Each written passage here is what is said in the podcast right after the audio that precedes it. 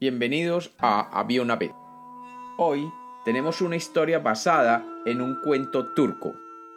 Bienvenidos de nuevo a Había una vez. Espero que lo disfruten.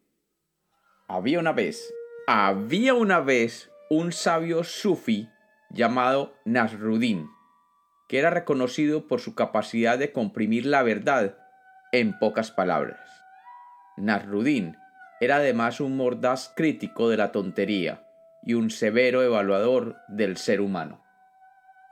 Narudín viajaba de pueblo en pueblo durante su vida en el siglo XIII y siempre se encontraba acompañado de su fiel burro que le servía de compañía y medio de transporte.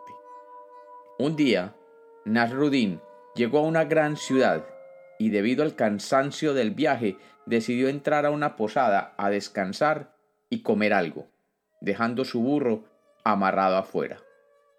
Después de comer y dormir un poco, Narrudín salió y no encontró a su burro. Desesperado, salió a buscarlo por las calles y callejuelas de esa gran ciudad, preguntando además a todos si habían visto al animal. Después de varias horas de deambular por la ciudad, se acercó a una universidad y allí vio un grupo de personas reunidas. Al acercarse a investigar qué sucedía allí, vio a su burro rodeado de alguna decena de profesores y eruditos.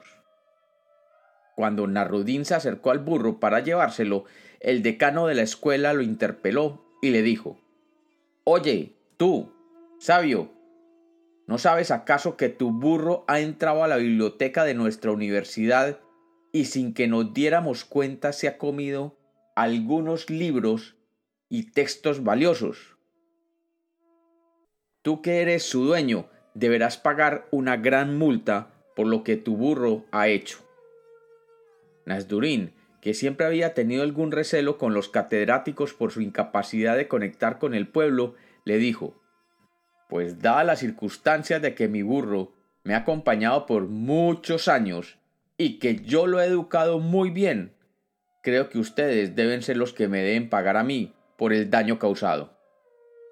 ¿Cómo así? ¿A qué te refieres? ¿Cuál daño? Pues mi burro entró a esta institución perfectamente educado y solamente después de unas horas en este lugar, ustedes lo han transformado en un delincuente. Y como los cuentos nacieron para ser contados, este es otro cuento de Había una vez.